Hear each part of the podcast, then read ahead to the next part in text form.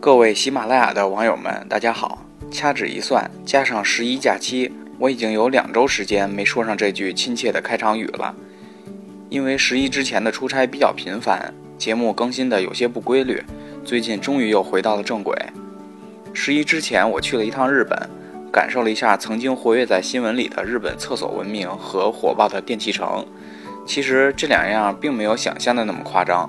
在这趟日本之行中，反倒是他们高度发达的轨道交通令我印象深刻。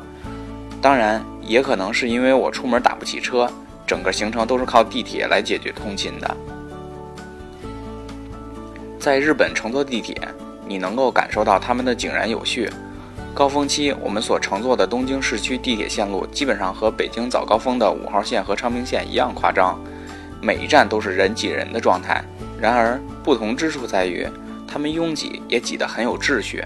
比如说，大家都是在列车停止之后才开始挪动下车。想想东京那超高密度的地铁线路、人流量以及发车间隔，他们能够在列车停止之后才开始下车，并且有着鲜明的先下后上的顺序，这点非常难得。另外，在出站的时候，即便狭窄的楼梯和站台只能够容纳一两个人的宽度，然而大家都还是很有序地排队上下楼梯。似乎不知道什么叫做匆忙和焦躁。在硕大的换乘站大厅里，过往行人无需限行栏杆的疏导，也能够自然地分开若干条往返走动的人流。在日本，每天都能看到这样早已成为行为习惯的秩序。出行的秩序中，乘坐扶梯右侧行走、左侧站立的方式同样也很整齐。当时我和同行的朋友还在讨论，到底应该是日本的右行左立，还是我们国家的左行右立比较好。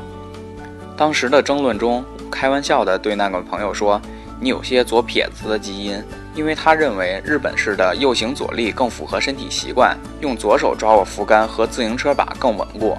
然而对我而言，肯定是右手更习惯。我还用摩托车油门都被设计在右手一侧去和他辩驳。事实上，在我有限的经历中，认为关于某一方向行走还是等待，这似乎与当地的行车方式有一定的关联性。”我们和美国一样，都是右侧行车，行为习惯中，扶梯也是左行右立；而在日本和新加坡等左侧行车的国家中，他们的扶梯行走习惯则是右行左立。好吧，这一连串密集出现的左右，让大家听着有些混乱了。关于电梯应该靠哪一侧行走的问题，似乎都是由当地人的生活习惯或是规范机动车的交通法规影响的。但与机动车不同。扶梯的行走方向只是一个习惯的问题，没有人会因为行走方向与当地的习惯不一样而受到处罚，因为没有法律去规范和约束，而且也没有这个必要。在我国，约定俗成和道德约束中都是以靠右站立、左侧通行为准，相信很多人也依旧认为这是素质甚至是文明的体现。尽管没有相关的规定和法律约束要左行右立。但在长久以来的宣传和教育之后，这项行为准则早已经深入人心，所以绝大部分的城市居民都会在行人密集的扶梯口自觉排队等待靠右站立上下楼梯，而着急的人则是匆忙从扶梯的左侧步行。当被人阻挡在左侧的扶梯时，也会用“借过”“让一让”这样的口头语督促前者靠右站立，同时或许还会认为堵住电梯左侧的行人没有素质。我早晨在北京坐地铁时，依旧可以看到靠右站立的提示标牌。然而，如果你看到过相关的资讯内容，便会对这个生活常识产生质疑。从源头上解释，我们先来搬运点有关扶梯的国家标准。现在执行的标准是 GB 幺六八九九杠二零一一，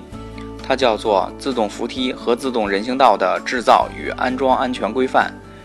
上一版准则则是 GB 幺六八九九杠一九九七。新旧版本国标最大的变化就是修订了很多有关安全的要求。整套自动扶梯的国标有七个章节，前三章节是一些引言和属性定义的介绍，四五六章全部与危险和安全相关，第七章则是一些使用信息。能够看到，自动扶梯的国家标准中，安全占据了绝大部分篇幅，而在这份多年前修订的新版国标中。它在扶梯的定义层面就否定了不应当用于行走。GB 幺六八九九杠二零一一指出，自动扶梯适用于升降人员，用电力驱动的倾斜的连续运行的阶梯。在定义的注释部分明确指出，自动扶梯是机器，即便在非运行的状态下，也不能当做固定楼梯使用。不能作为固定楼梯使用，表明国家标准是完全不支持扶梯上面有行人走动的，而且在标准中还提出，即便是非运行状态下也不要走人，运行状态就更应该遵守标准的建议了。此外，也有一点能够侧面验证国家标准并不建议扶梯上有人走动。我国的扶梯宽度都在零点八到一点一米之间，这是有国家标准约束的。而在生活中，扶梯最多就是能够容纳两个人并排站立的宽度，甚至体态稍胖或者是拎着购物袋就已经能够完全占据扶梯宽度的三分之二了。国家标准中指出，限制宽度是为了让使用者能够握住扶手，所以我们见不到能够容纳三个人并排站立的扶梯存在，因为在设计之初就不允许通过增加宽度来提升运载能力。从安全角度来说，无论是左行还是右行都不应该出现在扶梯上。使用者应当站在扶梯梯级上，而不要行走。大家在百度搜索自动扶梯的结构图，就会发现，这个几层楼高的庞然大物里安装着密密麻麻的驱动轮和链条。这些机械结构在日常高强度的运转中会产生自然损耗，而人流密集区域的扶梯损耗肯定会更加严重。更不要说扶梯的右侧被长期重度使用了。根据电梯和扶梯的发明企业。以及这家全球最大的电梯供应和服务商 Altis 的研究报告指出，如果按照左行右立乘坐电梯，右侧轮子的受力将会是左侧的三倍。长此以往，这一侧的轮子和链条会加速疲劳、磨损，甚至是报废。如果在扶梯上行走，还容易造成扶梯的冲击或是晃动。为了解决这一问题，扶梯的运营人员应当定期切换扶梯的上下行方向。这可以均衡扶梯两侧受力不均匀的问题。事实上，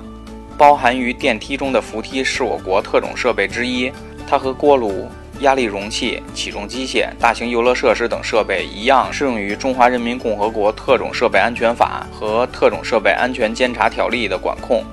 法规中对特种设备的生产、经营、使用、检验检测、监督管理和事故应急救援等环节有着严格的要求。特种设备安全法的第四十五条规定，电梯的维护保养应当由电梯制造单位或者依照本法取得许可的安装、改造、修理单位进行。电梯的维护保养单位应当在维护保养中严格执行安全技术规范的要求，保证其维护保养的电梯的安全性能，并负责落实现场安全防护措施，保证施工安全。所以，我们在电梯名牌上能够看到它的保养和检测记录。切换上下行、定期保养检查，只是降低出现事故的风险。真正能够主动提高扶梯使用安全性的行为，应当是左右平衡乘坐电梯，并且不要行走。然而，早先被左行右立教育的我们，早已形成了行为习惯。根据新闻报道，左行右立初期是由民间组织在2008年11月开始推广的项目。根据曾经参与左行右立推广做法的团市委内部人士介绍。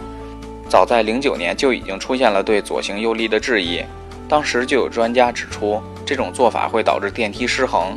还会使电梯的使用寿命下降。然而时至今日，我们可能并没有接受过不要左行右立，应当站稳扶好的乘梯方式的教育，甚至至今仍然能够在地铁或是商场的扶梯首尾处看到靠右站立的标牌。所以，大多数人至今仍然把左行右立当作行为准则和素质体现。